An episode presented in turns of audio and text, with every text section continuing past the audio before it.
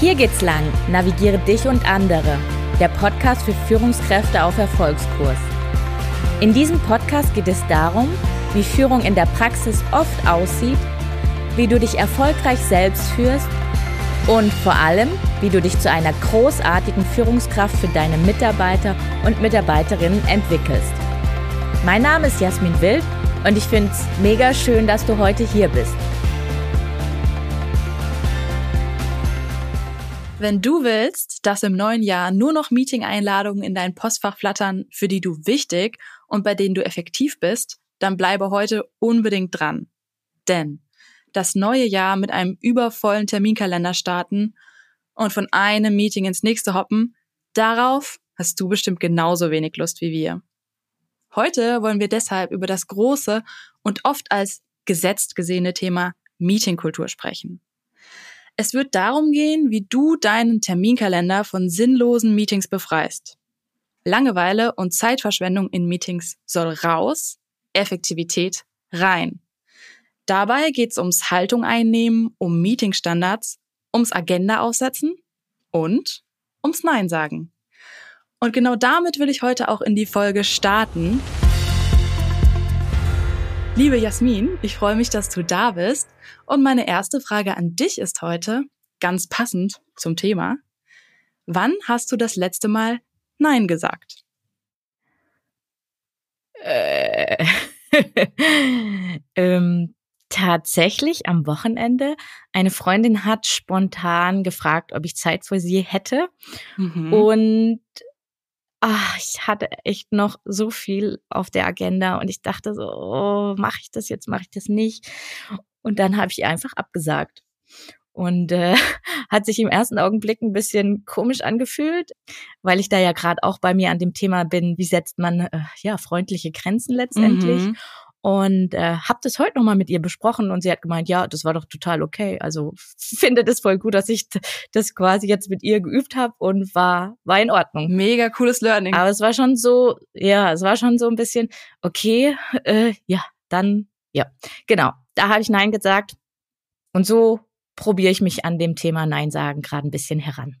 Ja, sehr, sehr gut. Ich glaube, das passt auch perfekt zum Thema heute, denn sich trauen, auch mal was zu verändern oder was anders zu machen als davor, das ist wichtig, wenn man seine Meetingkultur optimieren will. Und genau das machen wir jetzt im Deep Dive.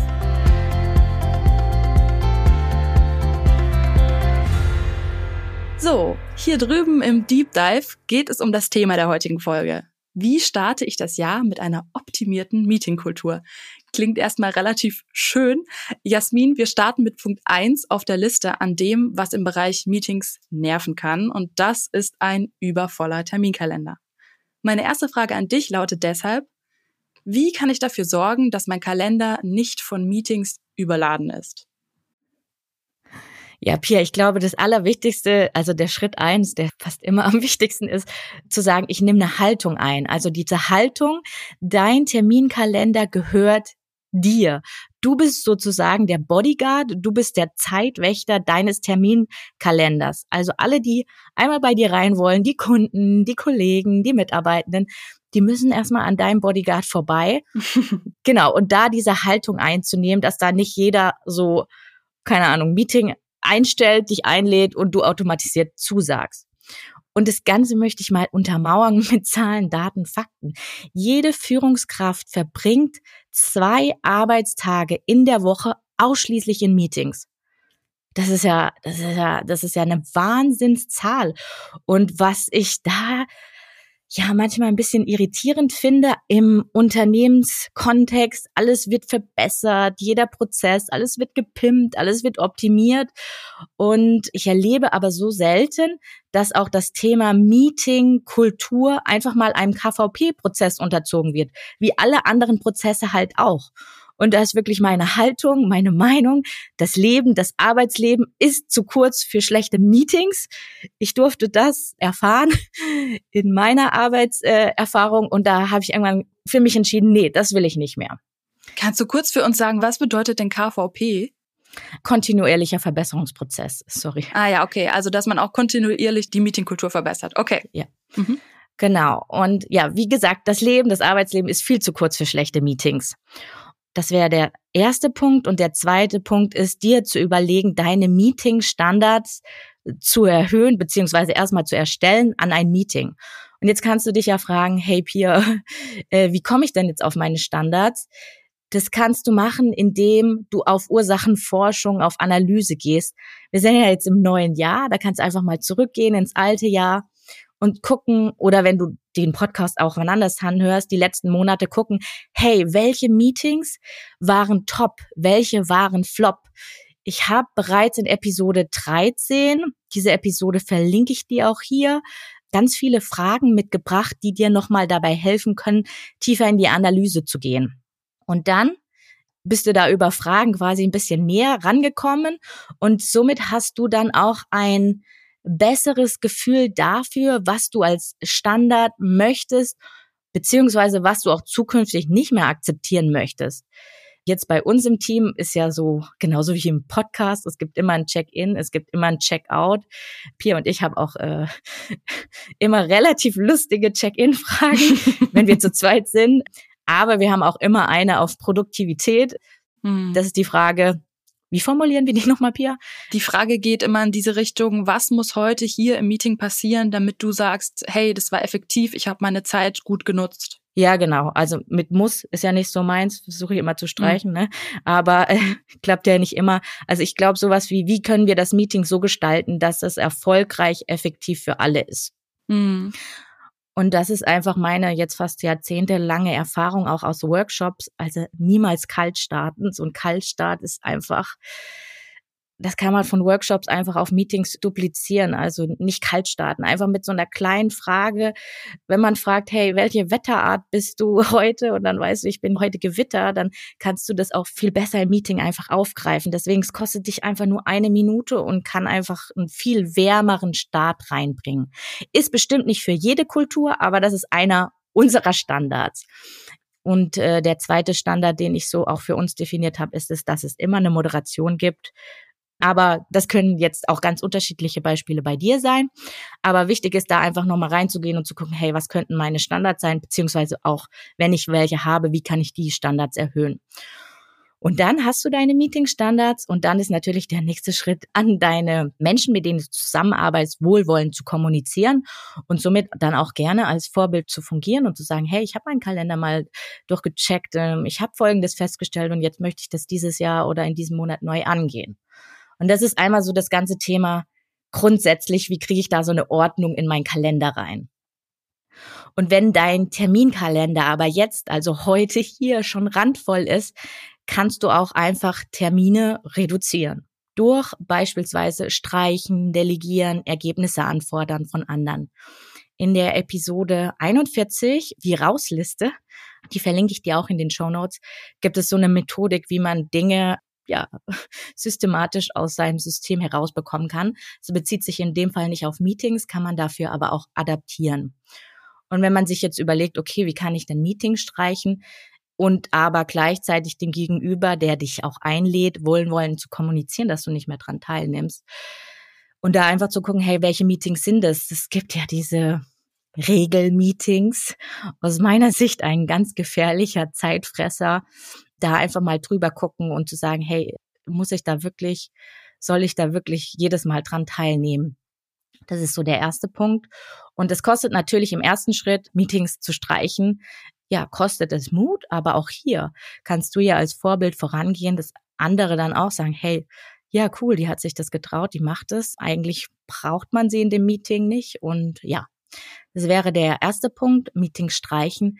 Der zweite Punkt ist zu überlegen, Gibt es Meetings, die du an deine Teammitglieder delegieren kannst? Vielleicht gibt es ja so tägliche Kundencalls, wo auch nicht strategisch gesprochen wird, sondern nur operative Themen.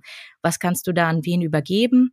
Und das dritte ist, manchmal möchtest du ja vielleicht auch Ergebnisse aus einem Meeting. Und dann kannst du einfach sagen, hey, bin ich dabei, aber ich hätte gerne das Ergebnis, schick mir es doch zu. Und ähm, somit zeigst du zeitgleich dein Interesse, bist aber nicht dabei. Okay, das klingt eigentlich ja, relativ logisch. Also ich gucke mir an, was geht zu streichen, was kann ich delegieren, äh, wo muss ich nur Ergebnisse anfordern. Und äh, wenn ich jetzt mal annehmen würde, ich hätte all das getan und bin jetzt nur noch bei den Meetings, für die ich absolut notwendig bin, Trotzdem gibt es ja diese Meetings. Ja, ich muss zwar hier sein, es ist sehr wichtig, aber uff, man hat irgendwie das Gefühl, wieso wird diese Zeit in diesem Meeting nicht besser oder effektiver genutzt? Meine Frage an dich, Jasmin, ist jetzt für diese Meetings, die ich eben nicht streichen kann, wie kann ich die so gestalten, dass sie effektiver werden und vielleicht auch schneller gehen? Hm.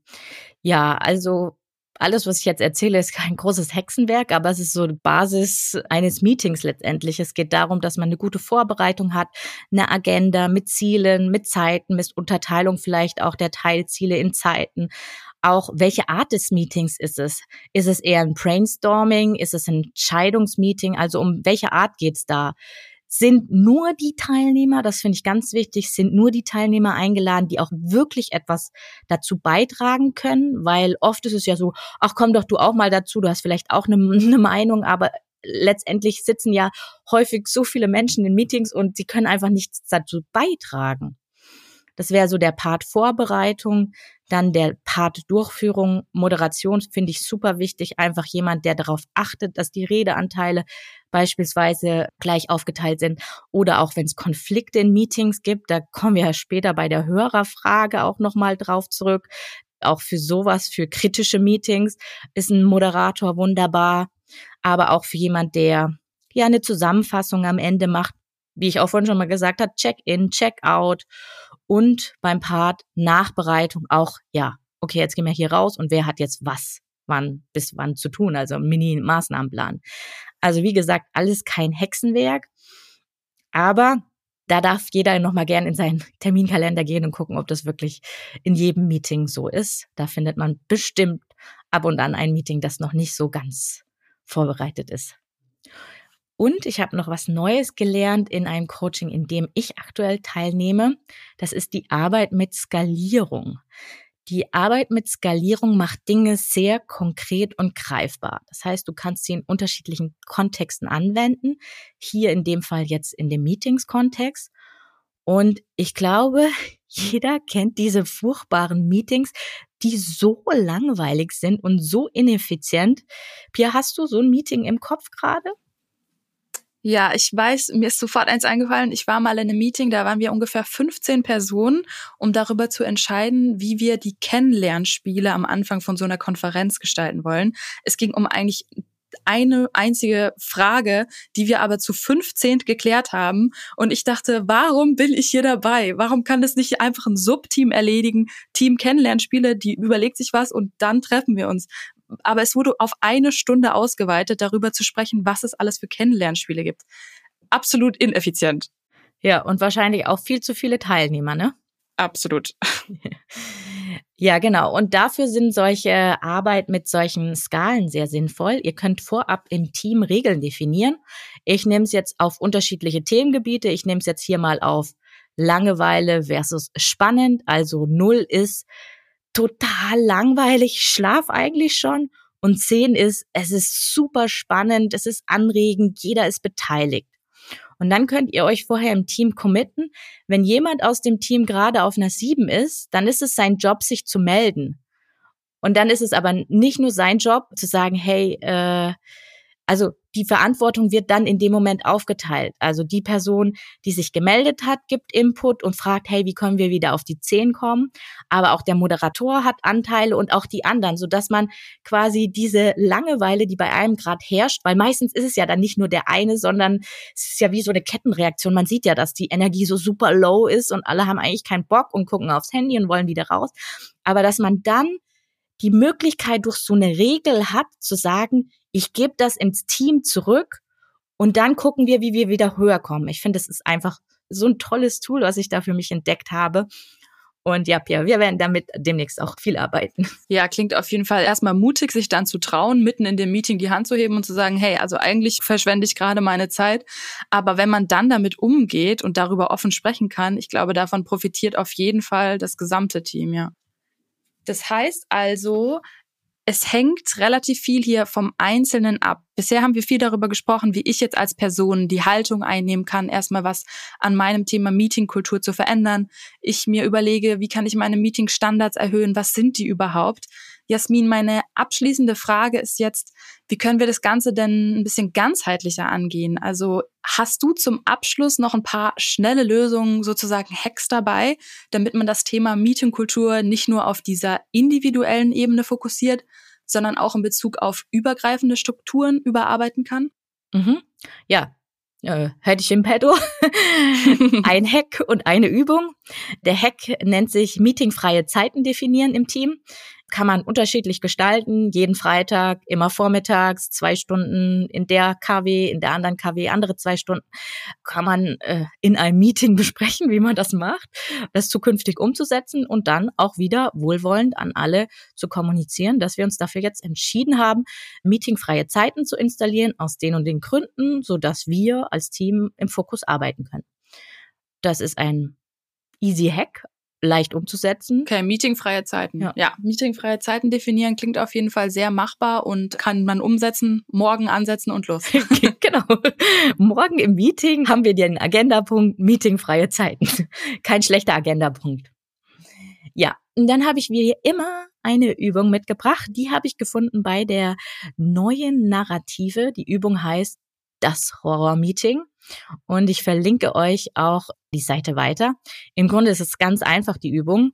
Also Schritt eins, jeder überlegt sich, was war sein schlimmstes Meeting? Und ich könnte mich fast gar nicht entscheiden, weil es einfach viele waren. Also was war mein Horror-Meeting? Und leite aus dem Horror-Meeting quasi das Gegenteil, das Bestmöglichste ab aus den Komponenten, die ich im Horror-Meeting quasi gefunden habe. Und daraus definieren wir dann im Team, Regeln, hm, ja, die haben das Manifest genannt, Kodex, wie auch immer man das nennen möchte, aber am Ende hat man einfach Punkte, an denen man sich für jedes Meeting heranhangeln kann. Genau, das klingt auf jeden Fall, das klingt ja wie die Kopfstandmethode. Also man geht erstmal vom ah, Schlimmsten stimmt. aus, beschreibt ja. ganz grafisch, was ist das Schlimmste, was dir je passiert ist und dann dreht man es um und guckt, hey, und was machen wir jetzt damit? Also wie können wir es positiv, stimmt, äh, was können wir Positives ja. daraus ziehen? Habe ich gar nicht drüber nachgedacht, ja. Okay. Vielen, vielen Dank. Das war sehr konkrete Hacks. Äh, insgesamt haben wir sehr viel über Meetingkultur gesprochen und gehen jetzt weiter mit der Hörerfrage.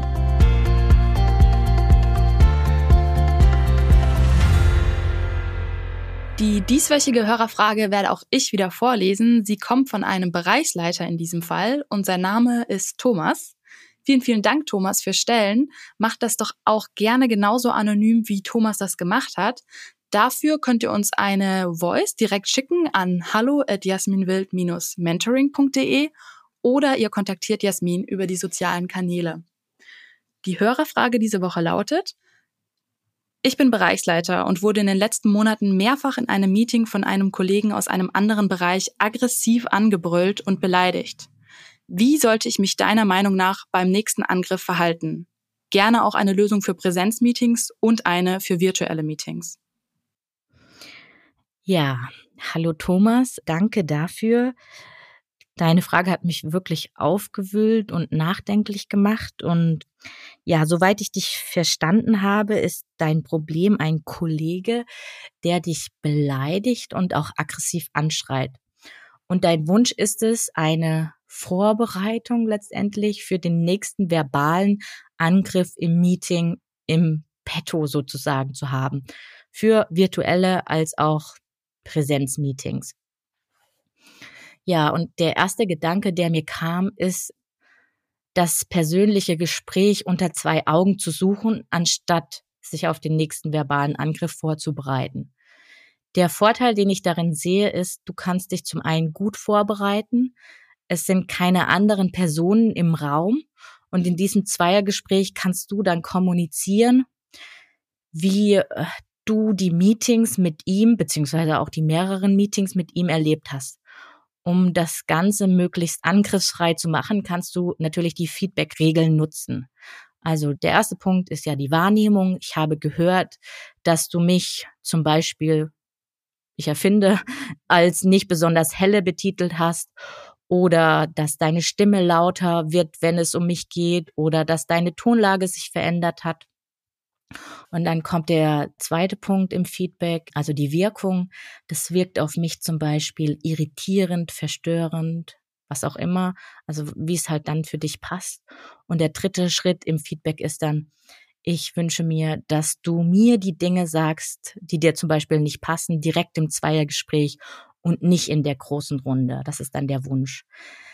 Je nachdem, wie das Gespräch sich entwickelt, kannst du auch den Wunsch weglassen und fragst ihn einfach ohne deinen Wunsch, damit du auch noch so ein bisschen mehr Hintergrund bekommst, wo das dann eigentlich herkommt, was ist los oder was löse ich bei dir aus. Und somit hast du dann, wenn du so eine offene Frage stellst, auch nochmal die Möglichkeit, einfach mehr Informationen zu bekommen, ohne den Gegenüber letztendlich anzugreifen. So, das wäre so mein erster Gedanke. Und mein zweiter Gedanke, es ist ja sehr wahrscheinlich, dass ihr wieder in ein gemeinsames Meeting landet. Dann kannst du natürlich auch den Moderator beziehungsweise die Moderatorin, die deswegen auch wichtig ist, mit in die Teilverantwortung nehmen und sie vorab briefen. Das wäre der eine Punkt. Falls es jetzt keine Moderation gibt und die Situation sich auch wiederholt, obwohl du mit diesem Kollegen ähm, ja die Situation schon besprochen habt, dann würde ich dir empfehlen, ganz im Sinne deiner Rolle als Bereichsleiter dem Gegenüber ganz klare Grenzen aufzuzeigen und ihn zu stoppen, um auch den anderen, also zum einen dir, aber auch den anderen Teilnehmern im Meeting zu zeigen, dass deine Grenze hier überschritten ist und dass du das nicht weiterhin akzeptierst.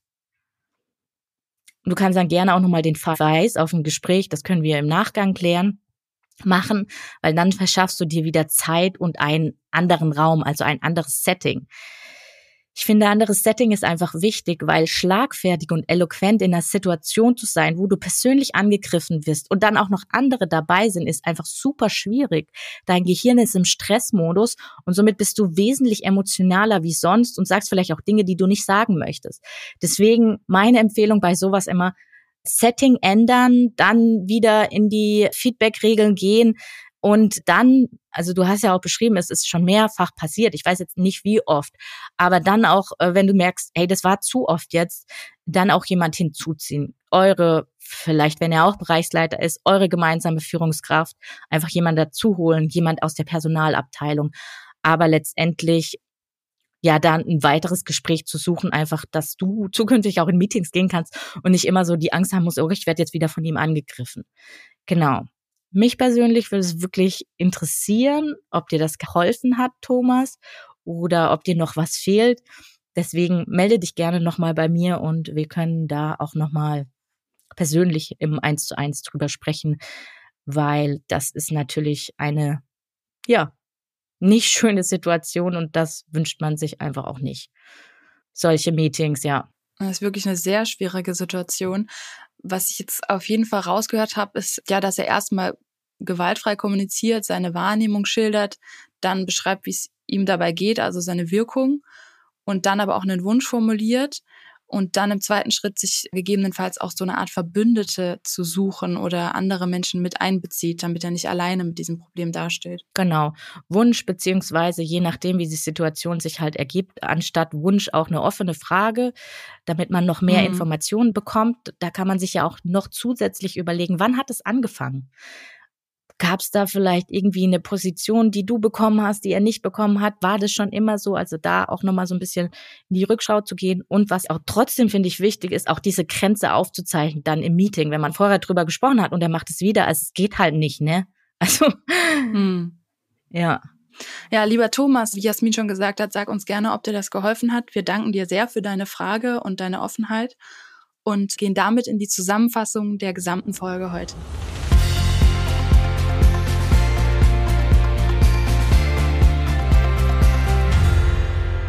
So, wenn wir zurückblicken, worüber wir heute gesprochen haben, dann ging es ja um die optimierte Meetingkultur. Punkt eins auf unserer Liste war den übervollen Terminkalender ja, entschlacken. Und das geht im ersten Schritt dadurch, dass du eine Haltung einnimmst und dich entscheidest, hey, mein Terminkalender gehört mir und deswegen bin ich mein eigener Bodyguard und ich verteidige jetzt meinen Terminkalender und meine Zeit, damit sie effektiv genutzt wird. Dafür definiere ich zum Beispiel Meeting-Standards, an denen ich festmache, hey, das ist ein lohnenswertes Meeting für mich und für andere. Und im zweiten Schritt auch, ja, entscheiden, was kann raus, was kann ich delegieren, wo kann ich nur Ergebnisse anfordern. Und damit schaffst du dir schon mal deutlich mehr Freiraum als zuvor. Im zweiten Schritt haben wir darüber gesprochen, wie du deine Meetings effektiver und schneller gestalten kannst. Zum einen darüber, dass du eine Agenda definierst, Ziele, eine Moderation einsetzt und einen Maßnahmenplan am Ende eines Meetings festlegst.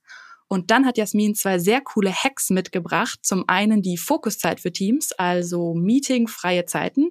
Und zum Zweiten hat sie euch ein Tool von Neue Narrative an die Hand gegeben, das Horror-Meeting und wie wir es umkehren. Was können wir aus unserem größten Horror-Meeting ziehen und positive Ableitungen für unsere Meetingkultur definieren. Vielen, vielen Dank, Jasmin. Damit sind wir durch mit dem Deep Dive, mit der Hörerfrage und gehen jetzt in den Checkout. Hierfür würfel ich, wie immer, und zwar